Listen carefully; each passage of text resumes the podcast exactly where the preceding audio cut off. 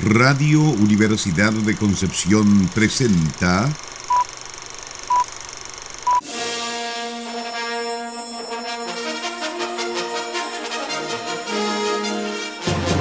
De película.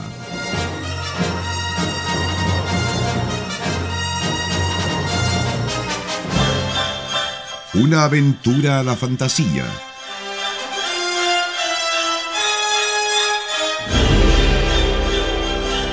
un paseo por las imágenes que guardan tu memoria.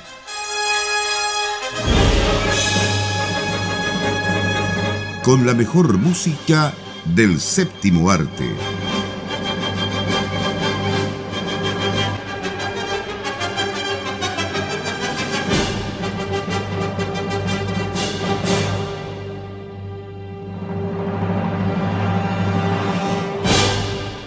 Muy buenas tardes, estimadas auditoras y auditores de Radio Universidad de Concepción.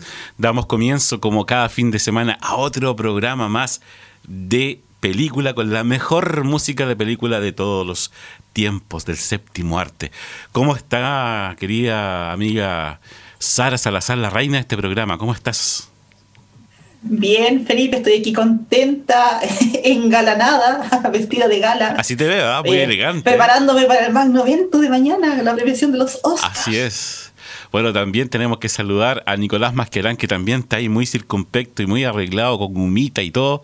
Eh, ¿Cómo estás, estimado y querido amigo? que no podíamos ser menos, ya que esta pandemia nos ha evitado participar de cuánta cosa ocurrió en los últimos años. Al menos teníamos que vestirnos de gala para asistir a esta nueva ceremonia de los premios Oscar. Y bueno, haciendo fuerza ahí eh, para entrar en las camisas que no nos poníamos hace tiempo, pero No, a mí me fue imposible. Yo lo que encontré nomás y no me puedo cerrar nada. eh, Así que no me pude poner corbata, ni gumita, ni nada. Lamentablemente. Yo me reencontré con un artilugio que dicen que sirve para aplanar la ropa. ¿Ah, sí? Se calienta, se enchufa, se calienta y uno se la pasa encima de la ropa. Dicen que se llama Ah. plancha. al- alguna vez vi uno de esos. Yo también, no, hace mucho tiempo que no, que no lo uso. eso. Bueno, y estamos listos y dispuestos entonces para comenzar otro programa más, para, para como decía Sarita, empezar a, mm, hablar y, y- y qué nos depara, ¿cierto?, este, esta entrega de los Oscars 2021. Eh, con estas tremendas películas que están compitiendo, ¿cierto? Y los actores también, actrices, eh, documentales, eh, películas de animación, ¿cierto? Incluso una un documental chileno que está participando también en esta ocasión. Ojalá que obviamente le vaya muy bien. Así es. ¿Hacia dónde vamos a orientar el programa del día de hoy? Porque hay tanto de qué hablar. Yo creo que la guía puede ser las nominaciones a las mejores películas, aunque obviamente vamos a tener que saltar a otros lados, ¿cierto? Pero ahí se concentran la mayor cantidad de Óscar y de categoría y no podemos dejar de lado, como decía bien Felipe hace un momento, que tenemos un candidato chileno el día de hoy. Sí. Igual eh, tuvimos ojo, ¿ah? porque el año pasado vimos algunas películas y ahora están nominadas en las categorías que mencionamos en su momento. Así es. Fuimos. El caso de visionarios. los siete de Chicago y Mank, por ejemplo. Sí, claro. Son de las películas que ya habíamos revisado en nuestro programa, habíamos conversado sobre ellas, ¿cierto? Eh, habíamos comentado todo lo que nos había parecido cada una de estas películas, pero bueno, hay otras más. Eh, lamentablemente yo debo decir, me faltan tres todavía por ver, porque ya uno necesita tiempo y, y dedicación para sentarse, ¿cierto? Y ver tranquilamente una de estas películas, porque cada una de ellas obviamente es una joya, eh, y bueno, unas más que otras, obviamente. Pero entre los tres podemos ahí Sí. Sí, sí. Sí, de todas maneras. Lo bueno y quizás un aspecto positivo dentro de lo que ha significado este contexto de pandemia es que habitualmente teníamos que esperar a que la ceremonia de los Oscars fuese, a que ocurriese para que algunas de las películas nominadas llegaran a Chile, porque de otra manera no tenían mercado. En la medida de que su nombre empezaba a circular justamente a propósito de las premiaciones, entonces un poquito antes o ya después de los Oscars, empezaban a aparecer en las carteleras de cine. Sin embargo, ahora, donde ya el cine está tan venido a menos por la no presencialidad de todo, se puede acceder a la mayoría de las películas con antelación. Y eso yo creo que también ha sido desde cierto punto de vista una ventaja. Por supuesto. claro que sí. Eh, una, una de las ventajas de esta, de esta pandemia. Bueno, no sé si, si le ventaja o no en realidad, porque igual hecho de menos ir al cine. Hay que verle el lado positivo, Felipe, hay que verle. Sí, en realidad. Entonces, ¿por dónde comenzamos? ¿Por la, la mejor película? Sí, claro, comencemos por la mejor, por la mejor película. Y de ahí podemos ir derivando los otros premios más técnicos, porque hay algunas que están nominadas a varios, a varios premios. Claro. A ver. Bueno, la lista de la mejor película este año suma 8. Recordemos que desde 2009, si no me Mm. equivoco, se amplió el número de películas nominadas para esta categoría en particular. Llamó mucho la atención en ese momento, pero si uno revisa las primeras ceremonias de los Oscars, la verdad es que era muy común que todas las categorías tuviesen como 10 nominados. y, yo creo que sirve un poco como premio de consolación porque con cinco películas únicamente, como era la tradición, eh, a veces quedaban fuera unas joyitas que al menos uno decía que al menos uno decía merecen una nominación. Quizás este año es la excepción. Ah, yo dentro de las ocho nominadas, las pude ver todas, hay una que no hubiese dejado dentro, así derechamente. No porque me parezca una mala película, sino porque me parece que no es una película que esté dentro del estándar de lo que uno nominaría al Oscar. Pero Así vamos con, con, con nombre y apellido, Nicolás. Eso. ¿Qué película Vamos a hacer sería? potito. Una joven prometedora. Esa es la película que yo saco.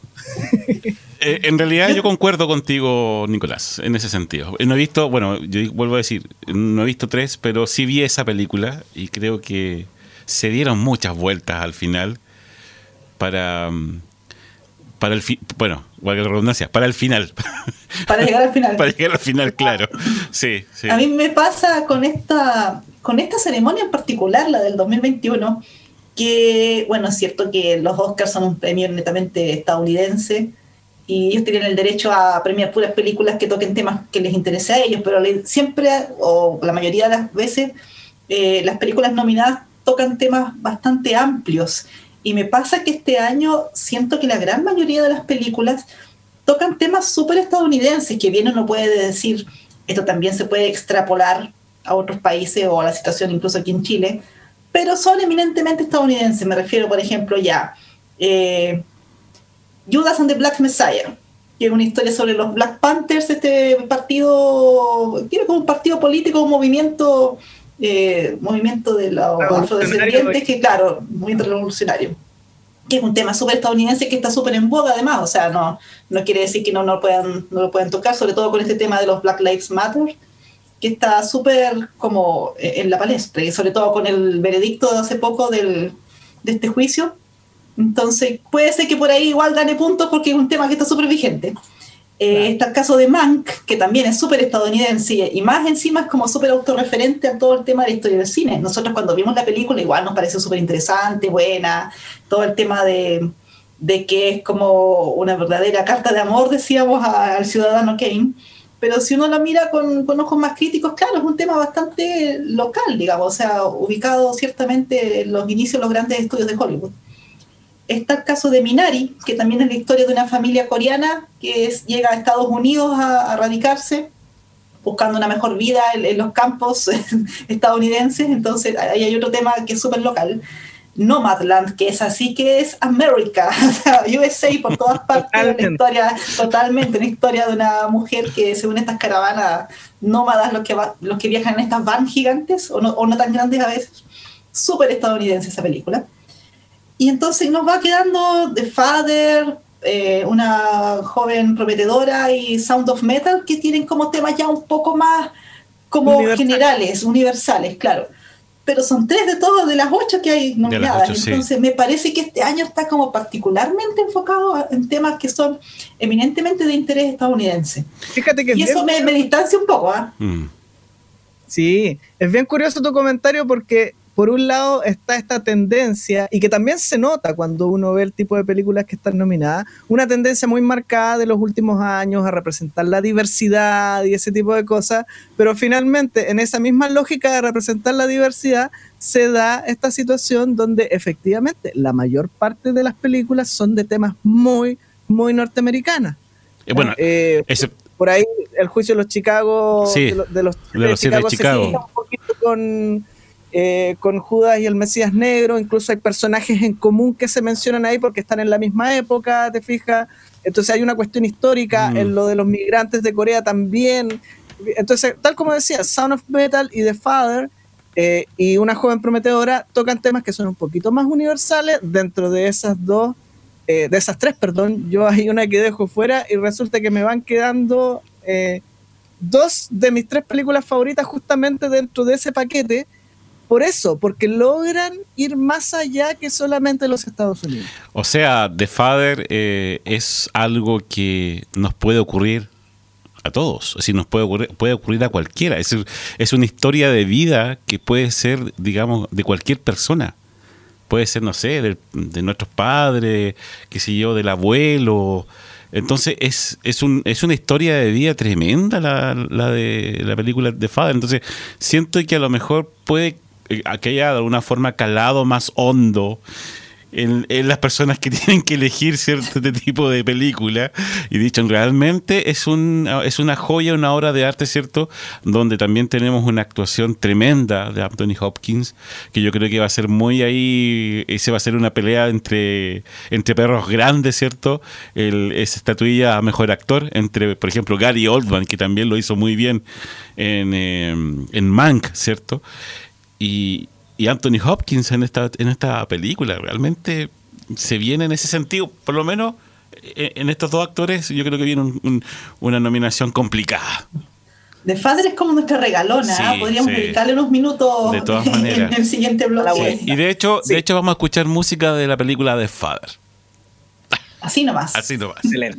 Ya estamos marcando preferencias. Estamos no marcando tendencia. Pero Nicolás, en ningún momento hemos criticado. Estamos conversando y estamos solamente dando nuestra, obviamente, posición No, frente. no hemos criticado. Yo ya di de baja una película. yo- Sí, ya, ya quedó una afuera, yo dije pero, son todos pero, la, pero la idea, Ningo y, y, y- y Sarita, es que obviamente nuestros auditores, si tienen la posibilidad, véanlas para que también ellos puedan de alguna forma dar su opinión eh, en la familia, por ejemplo, conversar un poco sobre estas sobre estas películas. Y De que mañana alcanzan a ver por lo menos una. una, ¿sí? The Father, por favor, véanla de todas maneras.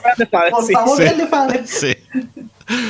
Ya, vamos entonces. Estamos en De Película Radio Universidad de Concepción, 95.1 FM, www.radiodec.cl, nuestra señal online. Estamos conversando sobre las películas nominadas a la próxima ceremonia de los premios Oscar. Vamos en esta primera tanda con música de The Father.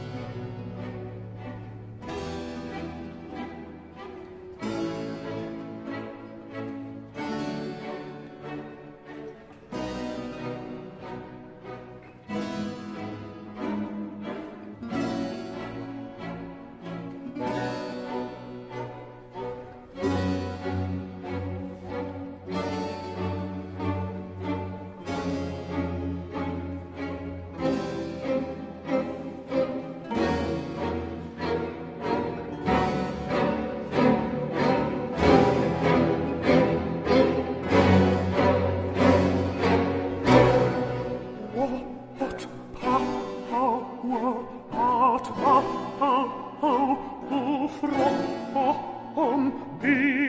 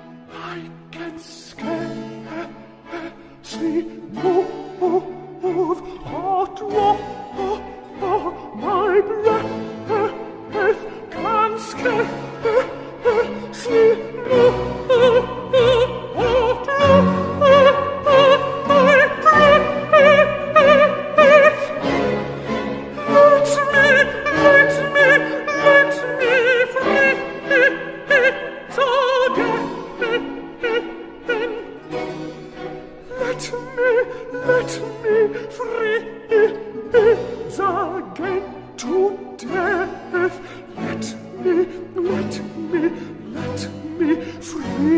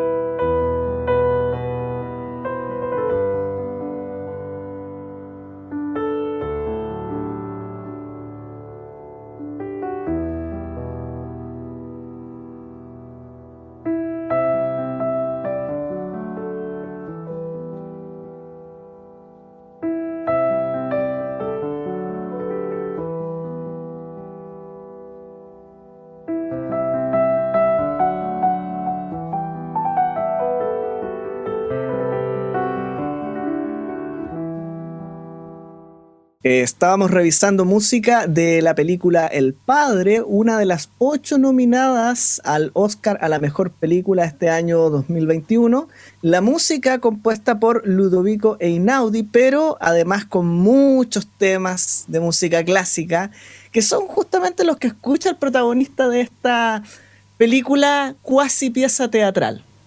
Porque es una cosa es una cosa muy especial el padre. ¿ah? De hecho, es mi favorita, yo creo, de todas las que vi porque te presenta el tema de la demencia senil, Mm. pero como, como desde el punto de vista de quien la sufre. Y toda la estructura de la película está en torno a eso, lo cual lo convierte en un verdadero thriller o incluso parte como de películas de terror. Porque cualquiera, como mencionaba Felipe, cualquiera que haya tenido algún pariente, ya sea un padre, un abuelo, abuela, qué sé yo, que haya sufrido demencia senil, uno sabe que eh, de repente ven gente que no está ahí, o no te reconocen, o piensan que eres otra persona, o recuerdan mal cosas, o recuerdan cosas como de hace 30 años atrás, como si le estuvieran viviendo en el momento, y uno no puede realmente como dimensionar cómo afecta sus vidas. Entonces el hecho de que te pongan en esta película, en esa situación, que empiezas, o sea, no quiero entrar en spoilers, pero para que se hagan un poco una idea de la estructura de la película, que empiezas como a, vivir la misma escena distintas veces, eh, no te das cuenta en qué momento estás repitiendo todo o te cambian de repente los actores de la nada y uno realmente se siente como súper atacado, pero está muy bien hecha y con muy pocos recursos. O sea, sin duda la gran, gran parte del presupuesto se fue en pagarle a los actores porque Anthony Hopkins, Olivia Colman, o sea, estamos hablando de tremendos nombres, no sé, por Matt Gatis y así otros más. Pero ¿cuánto? Unos cuatro o cinco actores, un par de locaciones y sería. O sea, esto podría incluso haber sido un cortometraje de, de escuela pero eh, la fuerza del guion y de la estructura, La narrativa sí. la que lleva esta película y realmente es notable. O sea, Sí. a mí me sorprendió. Y la otra película que me sorprendió, que va como en la misma beta, creo que es eh, The Sound of Metal. Porque ahí también ah, ponen al espectador en el, como en el punto de vista de una persona que, que queda sorda. Y ahí yo creo que probablemente no va a ganar el Oscar y el padre tampoco, lo cual me lo lamento muchísimo, a menos que dé la sorpresa. Pero yo creo que sí debería ganar el Oscar de sonido, por ejemplo, de Sound of Metal. Porque logran ponerte en esa situación en que tú de repente empiezas a escuchar los sonidos como amortiguados o derechamente no escuchas nada. Hay momentos en la película que es completo silencio. Y después en cierto momento uno empieza a escuchar como a través de un implante un sonido como tan, eh, como pasado por, como por computador, como por bici, desagradable. O sea, realmente uno, uno se pone un poco en el lugar de los otros y son pocas las películas en que hacen que el espectador viva un poco esa experiencia. Me acordé mucho, eh, creo que lo conversamos en, algún momento en la mañana cuando nos encontramos, eh, Sara, me acordé mucho de la película ¿Quién quiere ser John Malkovich?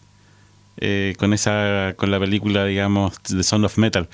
Tiene un tratamiento acústico bastante interesante. Y eh, fue parte también de una clase me acuerdo de sonido de, de sonido para, para cine. Eh, porque realmente juegan con el espectador pues, con la audición del espectador y eso es es también, digamos, eh, no solamente con lo visual, sino que también con lo auditivo. Y a veces lo auditivo se deja de lado, se, pre- se privilegia el mono, como digo yo de Claro. repente, eh, sobre todo algunos canales también lo hacen. ¿ah? Eh, privilegian el mono y no el, no el audio, ¿ya? Y es tan importante. ¿Mm? El Pensé audio como elemento narrativo. Sí, pensé que ibas a mencionar Gravity. Porque Gravity Ah, también tiene un tratamiento claro. de- en esta línea de ponerte Sí. en las patas del astronauta con todo lo que él puede escuchar en las condiciones que impone el espacio, Sí, digamos, claro. abierto. Ahora, a mí me pasa, eh, lo de Sound of Metal yo lo he vivido. y para mí fue sorprendente, quizás no con esa intensidad, ¿no? De quedar prácticamente en, en audio casi cero, eh, pero la sensación acústica del momento en que se produce la pérdida de audición realmente está muy bien representada. O sea, a mí me faltó solamente la sensación física. Te faltó ser así, decir chuta de nuevo. Entonces ya eso me pareció sorprendente. Pero fíjate que Sara estás apuntando justamente a dos de mis tres favoritas. O sea, para mí, y yo lo dije en el WhatsApp en algún momento, The Father es la gran joya que lamentablemente creo que no se va a ganar el Oscar porque no es el tipo de película que se lleva el Oscar. Lo mismo dije de Parasite el año pasado, así que en una de esas tenemos una sorpresa este año. Eh, además es una película que tiene este perfil más teatral, ¿no? Y no son generalmente las favoritas de Hollywood. Podemos recordar películas como Fences, que también tuvo algunas nominaciones, o más atrás, el año 2008, La Duda, que también está basada en una obra de teatro, eh, adaptada a la, a la pantalla y que conserva de alguna forma estas reminiscencias de obra de teatro. Y ahí yo llegaba a compararla con Perfect Blue. O sea, en ese sentido Sí. de, de sentirte atacado un poco por el montaje, y por ahí también podría venir un premio para esta película, me parece que también está nominada. Eh, porque es súper violenta desde ese punto de vista. Y a pesar de que uno logra entender rápidamente dónde está metido con todo esto que está ocurriendo, yo creo que en los 15 primeros minutos de película uno ya tiene bastante claro qué es lo que está ocurriendo. De todas maneras, genera una inquietud y una angustia eso. el saber cómo se va a resolver, que a uno lo mantiene al borde de la silla toda la película y efectivamente, siendo un drama, se siente como un thriller. Cosa curiosa. Eh, y cosa para los pelos esta película. Claro, el, para los pelos en diferentes sentidos, porque también es súper sensible el tema. Cosa que no me pasó con otras, por ejemplo, que tal vez, no sé, a propósito de Promising Woman, eh, Promising Young Woman, que quizás aspira como a ser un thriller, pero... No, no lo es, no, se no alcanza, no, no va para allá. Porque, porque el giro que le dan a la película no, no da para que sea un thriller. Al final es... eso debería haber sido de Tarantino. Eso, eso hubiese sido una buena película de Tarantino. Claro. Pero fíjate qué bueno lo que mencionaste eso del tema sensible, porque yo era un poco, estaba un poco reticente a ver The Father por lo mismo, porque dije, no, este, esto yo sé que es muy terrible. Entonces, ¿para qué voy a ver una película que me va a mostrar algo que yo sé que es terrible? Pero el enfoque que le dan es tan interesante y tan bien logrado que yo no me sentí mal en el sentido de pucha, que, que fome, sino que de verdad era una angustia, pero una angustia de, de cómo en el fondo se empieza a retorcer la realidad. O sea, cómo uno puede llegar a ese nivel de una realidad tan retorcida y que tú realmente no sabes lo que está pasando, pero no te lo ponen como de una forma melosa, no es un drama como para cortarse las venas, para nada. O sea, realmente te lo muestra sin anestesia. Esto es así, y así es como tu cerebro empieza a funcionar muy mal y, y, háganse la idea, o sea, y con tremendos actores, o sea. sobre todo. me gustaría mucho que ganara. el episodio del reloj. Bueno, o los episodios de reloj. Lo típico, alguna fijación que tienen, tienen la fijación con alguna cosita, no sé Claro, y es un reloj. el reloj. Bueno, hace algunos años atrás, una película que nadie esperaba que se llevara el Oscar a la mejor película, que no estaba entre las más nominadas y que había obtenido solamente un Oscar antes de llegar a esa instancia final, sacó, se ganó la mejor película. Me refiero a Spotlight. Ah, sí, eso fue. También es una joya. Es una joya, sí dio una sorpresa en ese momento y eso le deja a uno una lucecita de esperanza de que eventualmente una película como The Father, a pesar de que no parece ser del gusto de la academia, eventualmente sí podría encontrar un nicho que la lleve a ganar este premio, porque sabemos también que hay mucho lobby detrás y que eso funciona, digamos. Pero yo siento que es la que tiene la propuesta más interesante, ¿ah? De todas las que están ahí. Sí, de todas maneras. Eh, yo hablaba de tres películas favoritas. Para mí son justamente Sound of Metal y eh, The Father, con The Father como mi preferida personal. Y por otro lado, yendo a las más hollywoodenses, El Juicio de los Siete de Chicago me parece que es una película que está como más en la línea de lo que sí podrían considerar, digamos. Sí, eh, bueno, yo ya lo he dicho varias veces que a mí lo que me llamó la atención de esa película fue la actuación de Sasha Baron Cohen. Yo creo que a varios le, pasó eso con el speech que se manda, ¿cierto?, en esta película. Pero, por ejemplo, en Son of Metal eh, no podemos dejar de lado la actuación de Riz Ahmed.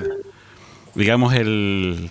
Este, este actor, el protagonista. el protagonista, claro, porque este actor llegó como tímidamente, ¿cierto? Como un personaje en Rogue One. ¿Se acuerdan cuando eh, ¿Cierto?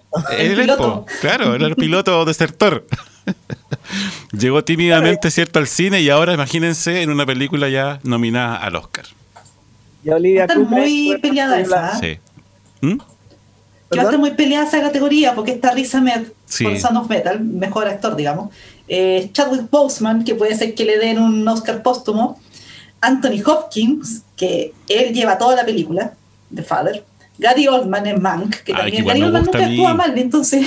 A mí me encanta igual Gary Oldman, sí. Y Steven Young, que es el protagonista de Minari, que también hace un tremendo trabajo, entonces esa categoría en particular va a estar, muy, muy peleada. Sí. Sin embargo, yo en Minari me quedo con la actriz de reparto. Para mí, ojalá ese Oscar se vaya para Minari, el de la mejor actriz de reparto, porque siento que la abuela de esa familia es, realmente a mí me sorprendió. O sea, eh, lo hace de manera tan creíble, no voy a hacer spoilers, pero lo que le ocurre en medio de la película, digamos, lo, desarrolla, lo lleva como actriz de manera tan creíble que me parece sorprendente. usted hablaba, claro, usted hablaban de, de, todo lo que significa, digamos, para esas familias el llegar a, otra cultura. Ellos tratan de, ellos, para ellos es muy difícil el poder afiatar, digamos, la, eh, la, cultura que ellos traen a la donde llegan. Entonces las matriarcas o las, las, digamos, las personas con más edad dentro de esta familia, es muy importante lo que hagan, lo que digan, lo que les pase, todo gira alrededor a ellos. Y es muy lindo el rol de esa abuela, porque no es como la abuela típica, es mm. completamente atípica, entonces es muy entretenido. Me gusta Minari, ¿ah? de hecho, si tuviera que elegir tres, yo creo que pondría Minari, The Father y Sound of Metal. Porque me gusta el enfoque que le dan a la película. No es la típica película melosa de que pucha, que nos cuesta hacernos nuestra vida acá, sino que no, ellos están viviendo su vida y los hijos van a, la, escuela y van a la iglesia y la mamá tratando de, de, mantener su familia unida dentro de lo posible y el papá tratando de sacar adelante todo. Y, y muy de los 80 también. y las cosas como cotidianas que va mostrando y eso mezclado además con la cultura coreana. O sea, es que en el fondo lo que le pasaría a cualquiera, yo creo, si uno se va a vivir a otro país, uno trata lo posible de mantener como su, su estilo de vida, pero a la larga no, no se puede, porque uno tiene que adaptarse. Claro. Fíjate que tú apuntaste algo que a mí me parece que es súper interesante de esa película. A mí también me gustó mucho Minari, ¿ah? pero siento que también el hecho de que haya pasado tiempo desde la otra hace que nos vayamos olvidando de varios de sus varios de sus varias de sus virtudes. Eh, que esto ocurre en los 80, volviendo a Minari, esto ocurre en los 80 y ocurre en pleno periodo Reagan, con todo lo que significa estar frente a un eh, presidente republicano y ser un inmigrante de Corea. De Corea, no de cualquier parte del mundo. Iba saliendo de una guerra, digamos. Y sin embargo, es algo que te lo dejan claro en un momento de la película y jamás lo explotan, jamás lo convierten, jamás dramatizan en torno a eso, sino que se centran en la intimidad de la familia que tiene que desenvolverse en un contexto que no es el propio y que tensiona con los valores que se quieren imponer, con los que impone el medio, con diferentes perspectivas, incluso dentro de la misma familia. Este padre que no quiere confiar en los norteamericanos, quiere hacer las cosas a la manera coreana, pero no entiende que la tierra no se trabaja de la misma forma en este otro lugar, te fijas, y cosas que son como muy eh, del día a día que de alguna manera van construyendo este drama. Chiquillos. los conflictos ni siquiera vienen como de la sociedad, ¿ah? los crean ellos mismos como familia. Porque de hecho te muestran rara vez que los vecinos son, son gentiles con ellos. O sea, puede haber diferencias, pero en general no son pesados con, con esta familia coreana. Pero son ellos los que vienen con sus propios conflictos y ahí se genera todo este drama. Chiquillos, los invito a escuchar música entonces de, eh, de la película Cierto Minari del director Lee Sak-chung con música de Emily Mosseri. ¿Les parece? Y pongámosle otras cosas entre medio, aparte de Minario, un poco de todo. Ah, bueno. Incluso de Son of Metal, ¿les parece?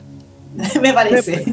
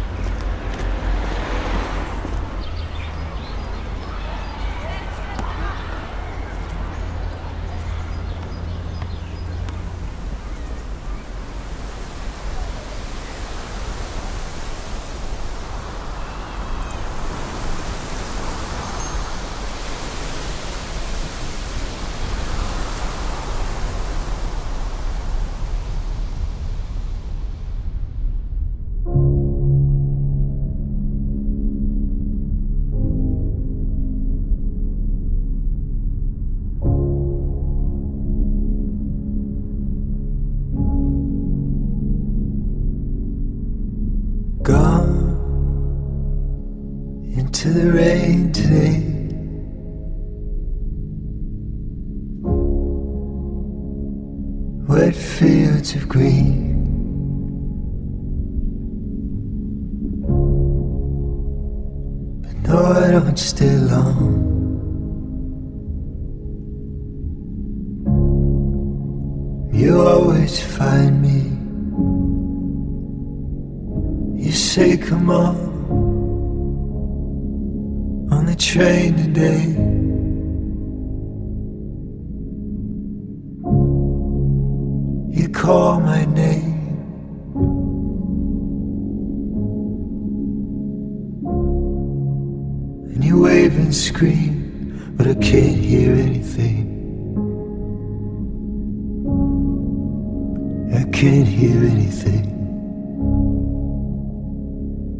And you chase me down the mountain through the city, but oh, my country heart, I'm only seeing green.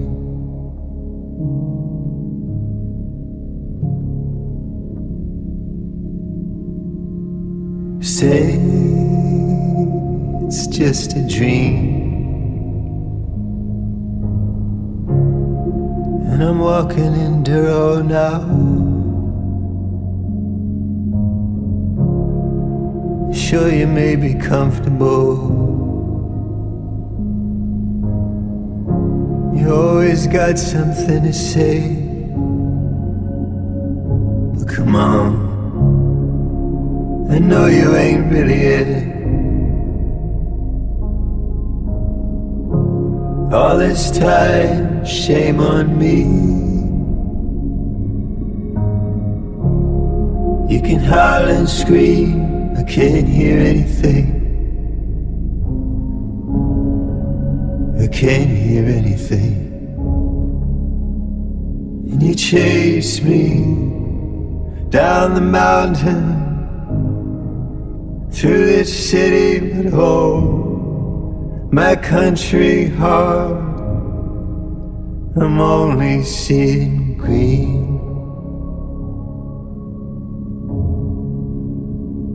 You can chase me. I'm only seeing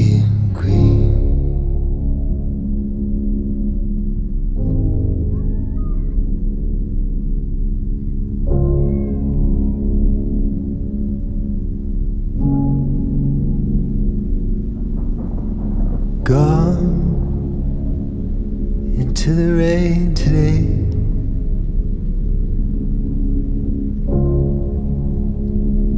Wet fields of green.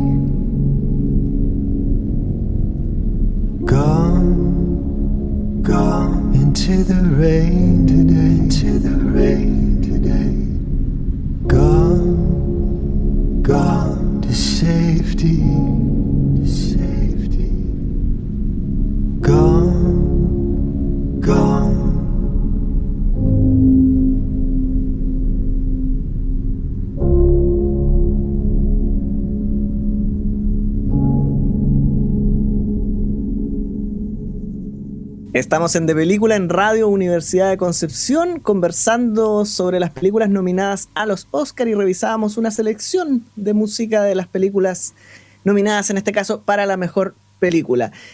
Hemos hablado de todo, hemos mencionado prácticamente todo lo que está considerado dentro de la categoría mejor película, pero no hemos llegado a profundizar en ningún punto respecto de Nomadland, que se supone que es la gran favorita y que se supone que es la que viene premiada por los Globos de Oro y todo ese rollo. ¿Qué es lo que pasa? Y, y los BAFTA. No sé, yo, yo no entiendo. Eso es todo lo que diré. No, sí, yo entiendo. No, Yo sí, de hecho, entiendo perfectamente por qué, pero no, no, no sé, pasa eso, ¿ah?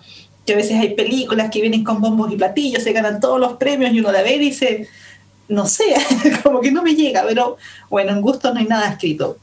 No sé qué opina Felipe, bueno, todavía no, no te has adentrado en el mundo de Nomadland. No es necesario, a esa No. no, no, tienen para qué verla. Ok, ya. No, igual la voy a ver si, si eh, para llegar a algún momento en que la voy a querer ver. Estaba revisando las, las otras nominaciones. ah, eh, Hay una que no hemos tocado y tiene un, un representante chileno. chileno. Pero, por ejemplo, a, a nosotros que igual nos gusta esta nominación, que es la mejor eh, película de animación, con Onward, ¿cierto? Eh, Over the Moon, eh, Shaun eh, the Sheep Movie, Soul también, y la que a mí me encantó, realmente, me fascinó la película Wolf Walkers. Que espero, siempre- espero Va a ganar Soul. ¿para qué te- Sí, Ahí voy va a ganar Soul. Ahí Yo voy a tirar quizás qué cuestión en la pantalla. Cada vez que sale una película de Cartoon Saloon, yo les digo, véanla. Siento que Cartoon Saloon es el DiCaprio de la animación. Sí, en de todas maneras. Porque se trata de un estudio chico, irlandés, bueno, que trabaja obviamente con gente de muchos otros lugares. De hecho, le han dado cierto bombo al hecho de que hay un chileno en la animación de esa película. No me parece que sea tan relevante para el caso porque estamos hablando de un equipo grande, por supuesto un orgullo que hay un chileno ahí, pero para mí son grandes películas y esta es una de las buenas. A mí me sigue gustando más la primera, que es Brendan y el secreto de Kells. En algún momento hablamos de la canción del mar.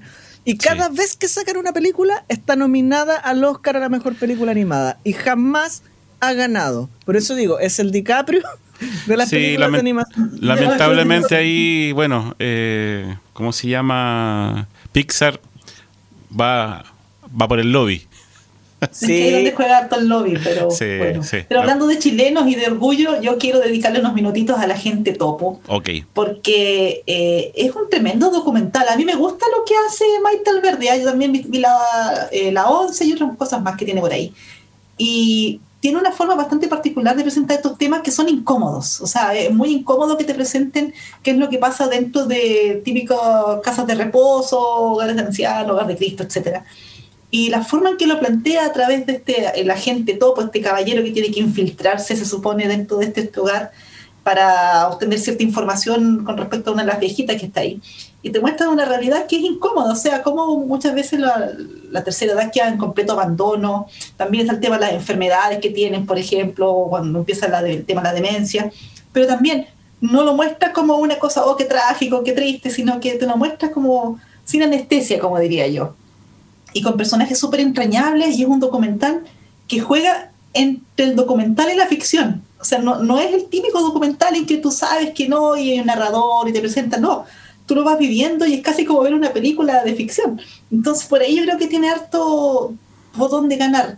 Eh, también no los he visto todos, pero por ejemplo vi, eh, eh, ¿cómo se? se- Mi profesor, mi maestro, el, el Maestro pulpo. Sí, Maestro eh, Pulpo. que me pareció interesante, pero va un poco por la línea tradicional de los documentales. Lo que tiene sí de muy valioso es que como este, esta persona se dedicó a estar prácticamente un año entero siguiendo a una pulpita en específico, logró imágenes que los biólogos marinos, por ejemplo, no, han tenido nunca. Porque nunca nadie se había dedicado a ir todos los días durante un año a seguir el mismo espécimen. O sea, tiene cosas que realmente van a ayudar mucho a la ciencia, pero a nivel narrativo me gusta mucho lo que hace el agente topo y bueno, quizás da la sorpresa y, se une a, a la tríada, se forma esta tríada de Oscars chilenos. Sería genial, porque es una propuesta interesante, efectivamente. Eh, yo, a mí me sorprendió mucho el verla, además que e- es un tremendo bite, ¿no? Porque al principio tú piensas que esta persona va a revelar un poco los abusos que ocurren dentro de, No, no es un- dentro de una casa, ¿cierto? De, de ancianos, de un hogar de ancianos. Eh, y no va para allá, No. tiene que ver con mostrar su vida, con integrarse incluso a ese grupo, y es bien interesante lo que va ocurriendo ahí, casi llevado como engañado, podría decirse este personaje, a una misión que no es para ver cómo se integra, en el fondo es eso. Claro. Es que, claro, Pero- la, forma- la forma pero que... siento- ¿Mm? Sí, no, pero siento que mi maestro el pulpo justamente, que igual es muy interesante, va con cierta ventaja porque eh, he visto cómo tiene eh, más exposición mediática, si se quiere, y eso obviamente aquí lo, lo favorece. No he visto todos los documentales, eh, justamente un documental interesante, pero me parece que, que acá puede ser la carta, digamos. No sé, yo, yo, yo apelo a um, la conciencia y un poco a, a- a- a que a cualquiera de, de ellos les puede pasar que un día van a llegar a lo mejor a un, a un asilo, ¿cierto? O, o a una casa de reposo y, y, y- digamos, por eh, el agente topo, porque como decía ustedes, chiquillos, uno no se da cuenta cuando es película, cuando es ficción o cuando es realidad. Eso es lo que a mí me llamó la atención. Y cómo Está él, muy bien hecha. él- ¿ah? Que está muy bien hecha. Está muy bien hecha. No, y cómo el personaje y cómo el actor, o no sé si actor, pero el, el- el- agente topo, ¿cierto? Se, se compenetra, pero tan bien con el resto de la gente que está ahí. Digamos, que, y se da el tiempo de escucharlo, y se da el tiempo de, digamos, de analizar su historia. eh, y no es algo como, como decías tú, que va, va a buscar culpables. Ahí él, él no va a buscar culpables, digamos, de lo que esté pasando o de lo que le pidieron que buscara, sino que él eh, muestra eh, cómo viven y cómo se relacionan entre ellos con todos sus dramas, con todos sus miedos, qué sé yo, eh, de vida. Bueno, es una película un- o película documental que está muy bien hecho. Realmente yo espero que de todo corazón que realmente se traiga la estatuilla nuevamente a Chile. Tendría Ojalá. ganar, creo yo. Sí. No, digo lo mismo de todo lo que ha ganado premios en este país, pero yo- que siento que la gente. Pero Nicolás, Esta sí. esta sí, claro. agradecería la consideración de, de la academia. Sí. Pero quién sabe, como estamos en pandemia, a lo mejor los jueces ahora sí pudieron encontrar el tiempo de ver todas De las todo- ver todas las películas. a claro. conciencia Y no- voten a conciencia, por favor. Para no Ya, terminar echando. predicciones, Predicciones, porque si no se nos va a acabar el tiempo. Claro, y para no estar echando improperio frente a la tele. Ya. No, ¿Quién va a ganar mejor película? Yo digo que va a ganar.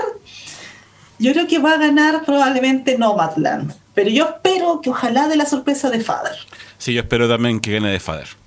Yo opino igual. Pienso que, bueno, a veces la academia intenta distanciarse de los críticos y elige mejor película a otra, pero es un Oscar bait, como lo dijimos en algún momento, y tiene hartas posibilidades, así que me parece que por ahí va a ir. Pero yo definitivamente defiendo a The Father como la mejor película de esta ceremonia. Perfecto. Y banda sonora, porque aquí los voy a retar. veras. Lo que- nos trae aquí. Nos. Tenemos eh, The Five Bloods, que la vimos en el programa. Sí. Tenemos Mank, Minari, que es bastante particular. News of the World, eso, a lo mejor eso podríamos revisarlo un día. Y Soul. Wow. Mm, Hmm. interesante. Interesante. Creo que igual la propuesta de Soul es como simpática, Sí. pero Le, le- le- le- no sé, le podríamos ver un programa, digamos. Ah, no, pero ya después vamos, ya vamos a saber quién es no, por cierto, es de aquí a mañana. Es de aquí a ¿Quién mañana, gana? sí, tienes toda la razón. Nico, no, ¿quién gana? no, ¿quién gana? Yo aquí Puta. voto al tiro a James Newton Howard. ¿ya? Me parece que sin ser una mala banda sonora está muy dentro de los clichés y los convencionalismos que ya hemos visto, no es propositiva ni nada. Rayos. Yo creo, yo creo que se repite el plato Soul. Yo creo que se repite el plato Mm. Soul en esta ocasión. Sí. No es mi favorita personal, pero, pero creo que tiene los componentes que de alguna manera se observan para el Oscar. Para el Oscar, sí. Yo creo que por ahí va. Tampoco mi favorita. Lo sabremos pronto, lo sabremos mañana. Tampoco mi favorita, pero bueno. Bueno, si no, si no le chuntamos a ni una, vamos a llegar al próximo programa con un gorrito de burro. Y bueno, y si, y si la gana Mank es lo mismo al final, porque Es lo, lo mismo compositor entre Reznor y Atticus Ross. de veras. El látigo Rossi. Trent Reznor. Uy, claro. Se tiene toda la razón. Ya, chiquillos, ahora sí. Nos despedimos hasta la próxima eh, semana en- de película acá en Radio Universidad de Concepción. Sarita. Así es. ¿Qué viene a continuación? viene sonido penquista. ¿Quién, ¿Quién va a estar hoy día, Felipe, en sonido penquista? Ah, hoy día tenemos una tremenda invitada. Sí, Camila Moreno. Sorpresa. Y, Ah, Camila Moreno. Sí, Camila Moreno. Y tenemos también, oye, un- una, mm, eh, un- una compañía de, de musicales realmente buena, la 11. Así que Ah, también ya. nos vamos a tener a ellos. Eso viene a continuación. Y después a las 21 horas viene Crónica Nacional como para prepararnos para el tutito. ¿Qué Es- viene, Nicolás? el día de hoy viene eh, la obra ganadora del concurso de composición Luis Advis, año 2020, en la categoría Música Docta. Ya hemos revisado los, todos los premiados y ahora toca justo el primer lugar. Estupendo. Así que eso. Retiramos. Ya, Nos por el vamos ahora. Oye, pero Nicolás, no hemos dicho ni siquiera dónde estamos, nada. Hoy día no hemos dicho nada. No, sí lo dije, lo dije al volver de la primera tanda o antes de irnos a la primera tanda de música, pero lo puedo repetir, estamos en Radio Universidad de Concepción, 95.1 FM, www.radiodec.cl y recuerde que estamos también en redes sociales, Facebook, Twitter e Instagram como Radio Universidad de Concepción y nosotros su programa de película en Facebook e Instagram. Así que ahora sí nos podemos ir en paz, quédese en nuestra compañía. Y ya nos veremos, ya veremos qué pasó la próxima semana. Ya, ok. Nos vemos. Chao, que estén bien. Chao, chao. Chao. Adiós. Radio Universidad de Concepción presentó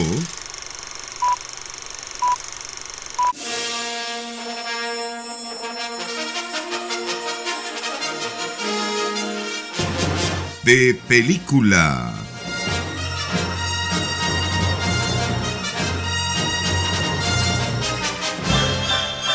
Una aventura a la fantasía.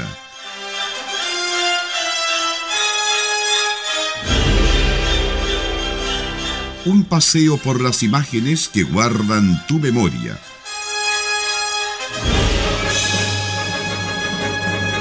Con la mejor música del séptimo arte.